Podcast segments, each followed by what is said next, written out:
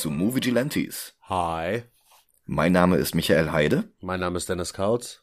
Und die erste japanische Filmreihe, die wir je in Movie Gelantes besprochen hatten, hat ein Ende genommen. Den ersten Teil der Serie hatten wir uns im November 2019 vorgenommen. Da sah die Welt noch ein bisschen anders aus. Und die Rede ist natürlich von den Realfilmen zu Rurouni Kenshin. Die ersten vier Filme hatten wir in den Episoden 4, 13, 22 und 90 besprochen. Ich verlinke das auch alles nochmal in den Show Notes, wenn ihr das nochmal nachholen wollt.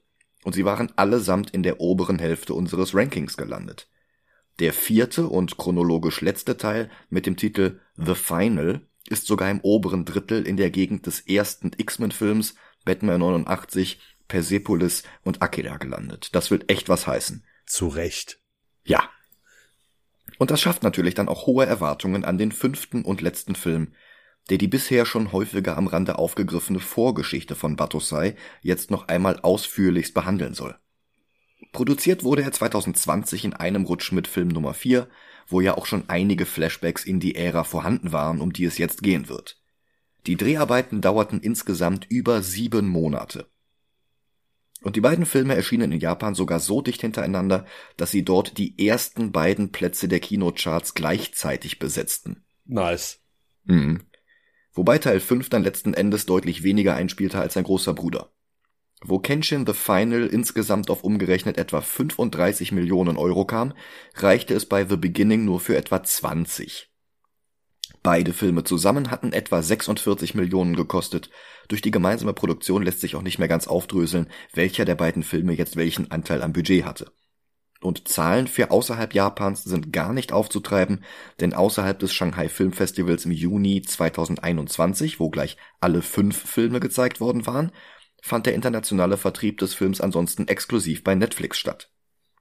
Aber egal, wie gut er ankam, nach einem zweigeteilten Film mit dem Titel The Final Chapter, beinahe zehn Jahre, nachdem der ja auch nicht jünger werdende Cast den ersten Film gedreht hatte, da erwarte ich dann auch ohnehin nicht mehr viele Fortsetzungen. Aber gucken wir uns dieses Finale am Anfang der Geschichte doch endlich mal an. Ich bin gespannt. Bis gleich. Bis gleich.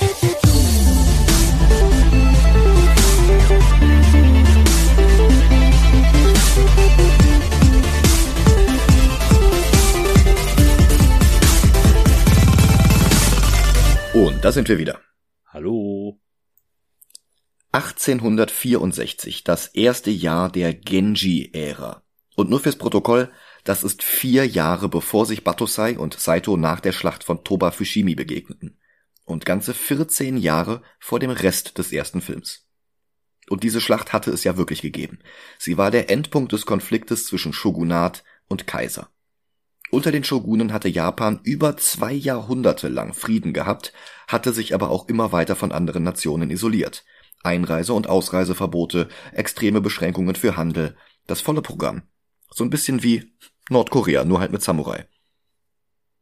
Die Macht zurück an den Kaiser zu geben bedeutete vor diesem Hintergrund keinen Schritt zurück, sondern einen Schritt nach vorne, eine Öffnung des Landes gegenüber anderen Kulturen und auch deren Gütern.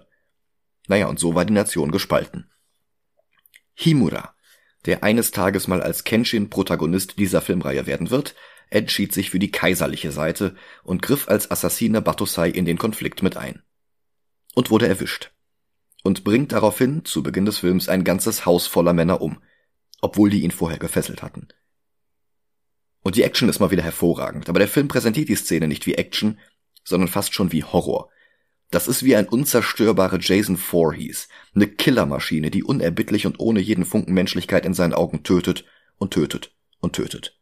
Das ist der Terminator. Ja. Und das ist ein unfassbar guter Kontrast zu dem doch sehr menschlichen Charakter, den wir in den bisherigen vier Filmen kennengelernt hatten. Das hier, das war der Ausgangspunkt. Saito untersucht den Tatort. Noch nicht wie später als vom Westen beeinflusster Polizist, sondern als Shinsengumi, wie die in traditionelle Gewänder gehüllten Samurai-Ordnungshüter des Shogunats hießen. Also jetzt auch in der tatsächlichen Geschichte außerhalb von Kenshin. 2004 hatte es eine TV-Serie über die Shinsengumi gegeben, in denen ebenfalls Yosuke Eguchi mitgespielt hatte. Das ist hier der Darsteller von Saito. Wobei er damals einen Politiker spielte. Wobei auch Saito selbst eine historische Person ist. Wenn auch hier natürlich stark fiktionalisiert. An seiner Seite ist der junge Shoji Okita, gespielt von Nijiro Murakami aus Alice in Borderland. Shoji hat ebenfalls ein reales Vorbild und auch er war ein Teil der Shinsengumi Fernsehserie und dort war er gespielt worden von Tatsuya Fujiwara, also Shishio aus Kenshin 2 und 3 und natürlich Light aus den Death Note Filmen. Ah, nice. Ich finde es immer wieder toll, wenn so Zusammenhänge zwischen den Sachen, die wir hier besprochen haben, ersichtlich werden. Ja, das, das sind so, das sind so die Leute, äh, so Chris Evans und sowas alles, Ja. die immer wieder in Comic-Verfilmungen vorkommen. Genau, der japanische Chris Evans. Genau. Finde ich schön. Ja, Ich meine, wir haben ja schon den koreanischen äh, Sean Bean. Äh. ja, leider schon. Die nächste Szene kennen wir schon, denn es ist Batosais Mord an Kiyosato, der am nächsten Tag heiraten wollte und der dann nicht sterben wollte und Batosai die erste von zwei Narben im Gesicht verpasst. Und damit meine ich nicht, dass wir die Geschichte schon kennen, sondern diese komplette Szene ist eins zu eins aus dem ersten Film hier nochmal reinkopiert. Also, ich habe beide Filme auf zwei Geräten direkt nebeneinander laufen lassen. Und davon ab, dass bei der einen oder anderen Einstellung ein bisschen näher rangezoomt wurde oder Sekunden länger auf einer Szene draufgehalten wird, das ist halt wirklich das Originalbildmaterial von 2013. Bloß, dass uns der Film jetzt endlich die gesamte Geschichte erzählt. Batosai wäscht sich die Hände wie Lady Macbeth. Egal wie hart er schrubbt, das Blut kann er abwaschen, aber nicht die Schuld, die er durch die Tat auf sich geladen hat. Und er erstattet seinem Vorgesetzten Bericht, Katsura Kogoro, auch der eine historisch belegte Figur. Dessen Geisha stellt fest, wie traurig Batosais Augen sind. Und Kogoro sagt, dass Batosais scheinbar unmenschliche Härte nur Fassade ist. Ein Flashback zu gerade mal einem Jahr zuvor, als sich Batosai gerade frisch den Choshu bei ihrem Kampf gegen das Shogunat anschloss. Er bewies seine Fähigkeiten, die damals schon beeindruckend waren. Klar, seinen Lehrmeister haben wir ja schon in Teil 2 und 3 kennengelernt. Und Takeru Sato ist hier sieben Jahre älter als in der Szene, die eben aus Kenshin 1 hier reinkopiert war. Und er spielt hier einen Charakter, der sogar noch ein Jahr jünger ist als dort. Ich glaube, der soll da 15 sein. Naja, und so langsam sieht man ihm sein Alter an. Wobei er seine Sache schon sehr gut macht. Wieder in der Gegenwart macht ihm der Tod des Bräutigams aber immer noch zu schaffen. Und dann lernt er Tomoe kennen. Nicht wissend, dass sie die Verlobte von Kiyosato war. Das haben wir alles schon in den Teilen davor erfahren. Ja, ja, genau, aber, aber er weiß es ja nicht. Ja. Sie wird in einer Bar von ein paar toxischen Halunken belästigt und er schafft sie ihr vom Hals. Als er geht, lauern sie ihm auf, um sich zu rächen. Sehr schlechte Idee. Ein paar Blutfontänen später steht Tome vor ihm. Sie hatte sich bedanken wollen. Und am nächsten Tag ist sie dann seine Kellnerin im Hauptquartier der Choshu. Und die Chemie zwischen ihr und Kenshin spüren sogar alle anderen im Raum. Die beiden reden unter vier Augen und sie zeigt keine Angst vor ihm. Er sagt, er tötet keine Unbewaffneten, aber sie weiß es besser. Und sie fragt ihn gerade heraus, wenn sie jetzt ein Schwert hätte, würde er sie dann töten? Und er hat keine Antwort. Im Gespräch mit Katsura kommt heraus, dass es einen Spion zu geben scheint, der Himuras geheime Einsätze als Assassine Batosai an die Gegenseite verrät. Und das scheint Tomei zu sein, wie die folgende Montage impliziert, in der er Leute tötet, während sie etwas schreibt. Ich kann die Kanji bloß nicht lesen. Als er heimkehrt, wartet sie auf ihn und will wissen, ob er eigentlich irgendwann mit dem Töten aufhören wird. Und überhaupt kommen die beiden sich näher. Katsura weiß immer noch nicht, ob sie ihr trauen können, und er redet mit ihr.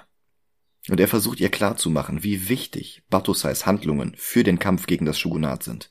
Und er bittet sie, ihn dabei zu unterstützen. Am nächsten Tag gibt sie Kenshin ein Schwert und bittet ihn, sie bei einem Spaziergang zu begleiten. Die beiden reden und sie sagt ihm genau das Gegenteil von dem, was Katsura von ihr wollte. Sie fragt ihn, ob man Frieden mit dem Schwert herbeiführen kann, ob der Zweck wirklich jedes Mittel heiligt, oder ob Himura Kenshin selbst das Opfer in der ganzen Geschichte ist.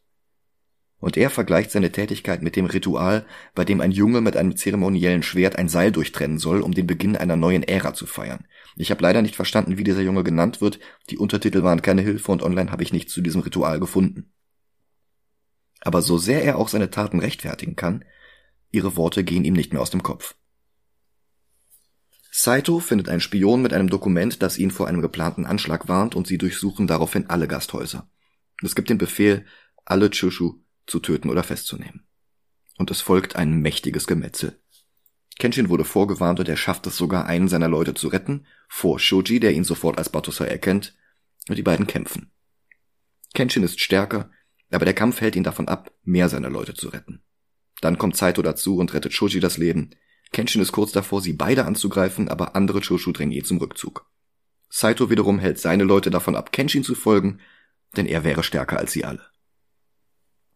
Tomoe tritt an einen schlafenden Kenshin heran, der wach wird und sie fast tötet. So ein bisschen wie die Wolverine-Szene mit, mit Rogue im ersten X-Men-Film. Stimmt. Und sie bleibt trotzdem bei ihm. Sie glaubt, dass er sie braucht, um den Wahnsinn zu überwinden. Das sind ihre Worte. Und er sagt, selbst wenn sie ein Schwert zöge, sie würde er nicht töten. Ihr könnte er niemals etwas antun. Sie werden unterbrochen von sich nähernden Shinsengumi. Aber sie können fliehen. Und Kenshin taucht in Absprache mit Katsura erst einmal unter. Und der stellt ihm jetzt Tomoe an die Seite als Tarnung. Sie willigt ein. Als sie alleine sind, fragt Kenshin sie, ob sie über die Tarnung hinaus wirklich zusammen sein wollen. Und sie lächelt und stimmt auch dem zu. Zusammen ziehen sie aufs Land. Und das scheint ihm gut zu tun. Er ist entspannter, er isst mehr und er versteht endlich, dass er für ein Glück kämpfen wollte, ohne zu wissen, was Glück ist. Erst jetzt mit Tomoe hat er verstanden, worauf es im Leben ankommt. Ein Bote von Katsura teilt Kenshin mit, dass die Chushu immer weiter aufgerieben werden. Außerdem lernen wir Tomoes Bruder kennen, der dann ja auch der Antagonist in Teil 4 war, ne? Was denn? Äh, der, der Bruder von Tomoe. Ja. Halt im Teil, in dem Teil vor dem jetzt. Genau, genau. Und wie sie ist auch er ein Spion für das Shogunat und jetzt wird es auch offensichtlich. Und er freut sich, dass Batosai sehr bald dafür bestraft werden wird, was er seinem, naja, beinahe Schwager angetan hatte. Dann geht er wieder. Kenshin kommt nach Hause und Tomoe erzählt ihm die ganze Geschichte von ihrem ums Leben gekommenen Verlobten, ohne Kenshin klarzumachen, dass er es war, der ihn getötet hatte. Also ohne ihm klarzumachen, wer dieser Verlobte war. Die beiden küssen sich, eine taktvolle Überblendung zu einem Lagerfeuer impliziert mehr. Danach kommt er aber noch einmal darauf zurück, dass er immer noch glaubt, dass es Werte gibt, für die es zu töten lohnt. Er weiß jetzt, was Glück ist, aber er will ein Verteidiger dieses Glücks werden, bis seine Taten gesühnt sind. Er will, dass sie wieder weiß, was Glück ist, immer noch nicht wissend, dass es genau sein Töten, für welches Ziel auch immer war, das ihr einst ihr Glück genommen hatte. Tomoe erfährt, dass Kenshin getötet werden soll und das will sie schon lange nicht mehr. Gleichzeitig erfährt Kenshin von Katsudas Boten, dass Tomoe halt eben die Verlobte des Mannes war, den er getötet hatte, und dass sie seitdem Spionin für das Shogunat ist. Und es bricht ihnen beiden das Herz. Kenshin will zu ihr und genau dann kommt ein Assassine und nach dem noch einer und noch einer und Kenshin wehrt sich kaum. Trotzdem sterben sie alle, zumal sie auch mit Sprengsätzen arbeiten, deren Explosionen ihn fast taub und blind machen. Und das alles ist eine wunderschöne Szene mit fallendem Schnee, aber ein bisschen zieht es sich. Zumal auch immer wieder zu Tomoe geschnitten wird, auf die ihr Kontaktmann einredet, wie nötig es sei, dass Kenshin stirbt. Also wirklich, es muss sein. Es geht nicht anders. Wirklich, absolut. Sie müssen das Shogunat verteidigen. Gegen Batosai. Der Tod aller, die Batosai vernichtet hat, darf nicht vergebens sein. Sie müssen ihn töten. Wirklich. Nein, es geht nicht anders. Das muss sie verstehen. Es muss sein. Das geht immer weiter. Dann erfährt er, dass all seine Assassinen gescheitert sind, also zieht er jetzt selbst los, um Batosai den Rest zu geben. Und das schafft er auch beinahe. Aber Tomoe Ex Machina geht dazwischen und fängt den tödlichen Schwerthieb mit ihrem Körper ab. Auch das haben wir schon vorher gesehen. Nur jetzt sehen wir es im Gesamtkontext. Und sie stirbt, ohne dass sie sich noch einmal in Ruhe aussprechen könnten, aber nicht ohne dass er ihr eine Klinge in die Hand drücken kann, mit der er sich die zweite Narbe gibt und sie sagt ihm noch einmal, dass sie ihn liebt. Und stirbt. Wieder zu Hause erwartet ihn Katsura, der ankündigt, dass Batosai bereits einen Nachfolger hat, aber dass sie Kenshin trotzdem weiterhin brauchen. Und er sagt, er wird kämpfen, bis das Shogunat besiegt ist, danach wird er sein Schwert fallen lassen und nie wieder töten. Äh, dieser Nachfolger, von dem ähm, Katsura hier spricht, ist das ein Charakter, den wir in den vorangegangenen Filmen gesehen haben? Boah, ich weiß es gerade gar nicht weil es, es wirkt irgendwie so, hey, äh, wir haben jetzt einen neuen, ähm, der ist so gut wie du. Ähm, und dann lässt der Film das fallen und geht nicht mehr drauf ein. Ich weiß nicht, ob das jetzt irgendwas vorbereitet, was wir in den vorangegangenen Filmen schon hatten, mhm. aber wenn ja, dann wüsste ich nicht wen.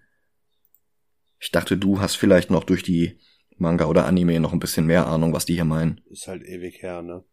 Ja, okay. Dann liest Kenshin den Rest von Tomoes Tagebuch und erfährt, dass sie zwar als Spionin angefangen hatte, aber dann einen Sinneswandel hatte. Und er zündet das Haus an, mit ihr darin. Schnitt zur Schlacht von Toba Fushimi, mit der dann ja auch der erste Film beginnt. Der Kreis ist geschlossen. Die Leute des Kaisers siegen, Kenshins Ziel ist erreicht. Saito will ihn festnehmen, aber Kenshin lässt sein Schwert fallen und geht vom Schlachtfeld. Und der Film endet. Ich verstehe den Wunsch, die ganze Vorgeschichte noch erzählen zu wollen, bevor die Filmreihe endet. Sato hat die Rolle jetzt sieben Jahre lang gespielt und alle seine Stunts selbst gemacht. Und er wird halt echt nicht jünger. Ja. Mein Problem ist, wir kennen die Vorgeschichte ja mittlerweile sowieso schon. Und der Film lässt sich sehr viel Zeit mit allem. Das zieht sich.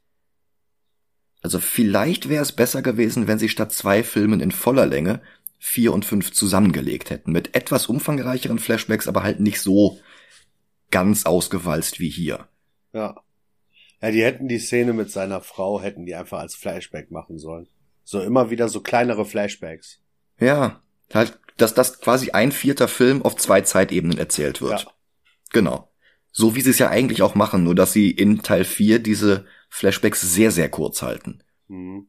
Aber ich sag mal, insgesamt vielleicht eine halbe Stunde mehr, aber dafür nur ein Film, wäre vielleicht besser gewesen. Oder vielleicht wäre es auch besser gewesen, wenn ich einfach den Film hier zuerst gesehen hätte und alle anderen erst danach. Ja. Dann wären halt die Flashbacks wirklich Flashbacks gewesen. Mhm. Also insgesamt muss ich zugeben, ich habe mich noch nie so sehr bei einem Kenshin-Film gelangweilt. Okay.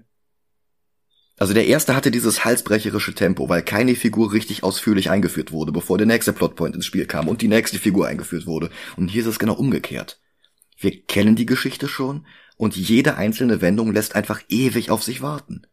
Und normalerweise finde ich es ja gut, wenn sich ein Film Zeit lässt, aber halt nicht, wenn wir eh schon alles wissen, was passiert. Mhm.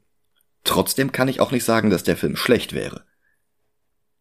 Aber das macht es mir jetzt echt schwer, den Film zu ranken. Ja, verstehe ich.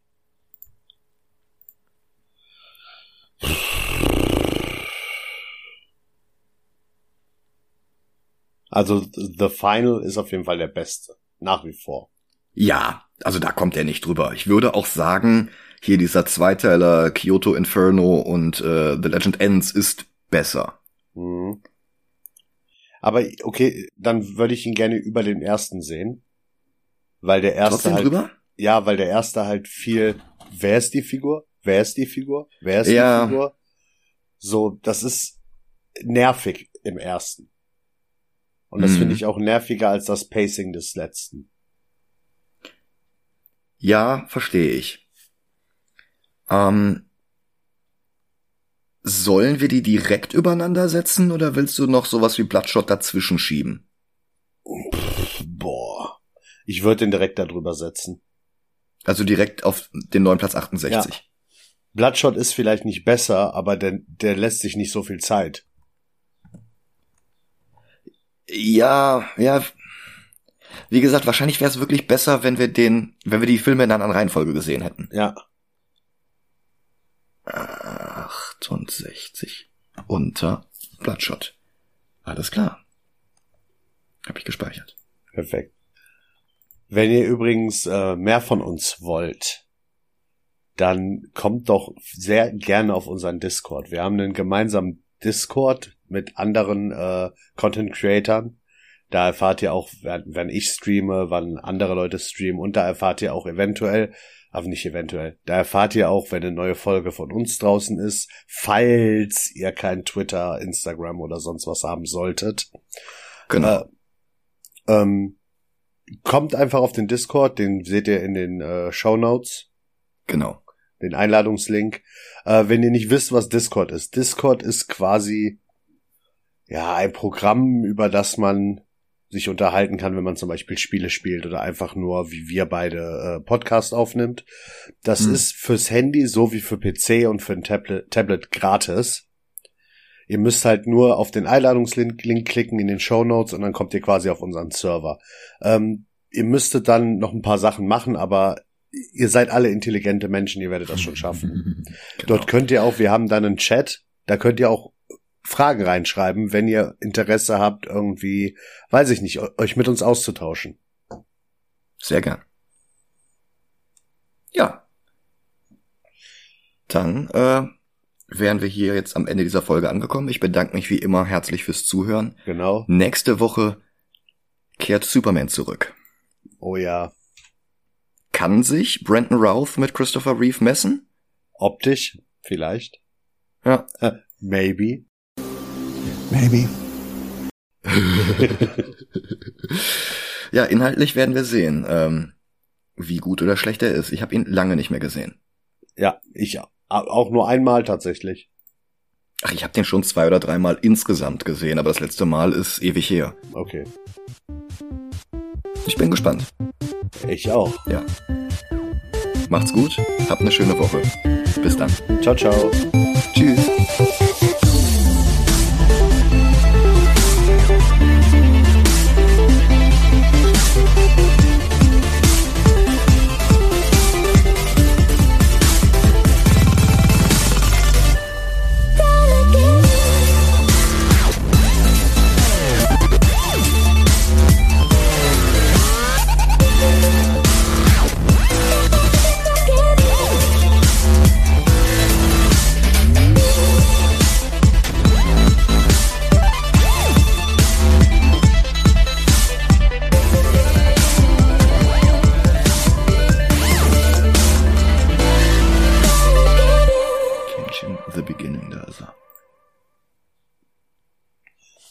End of the Ähm. beginning of the end of the beginning. Ja, genau.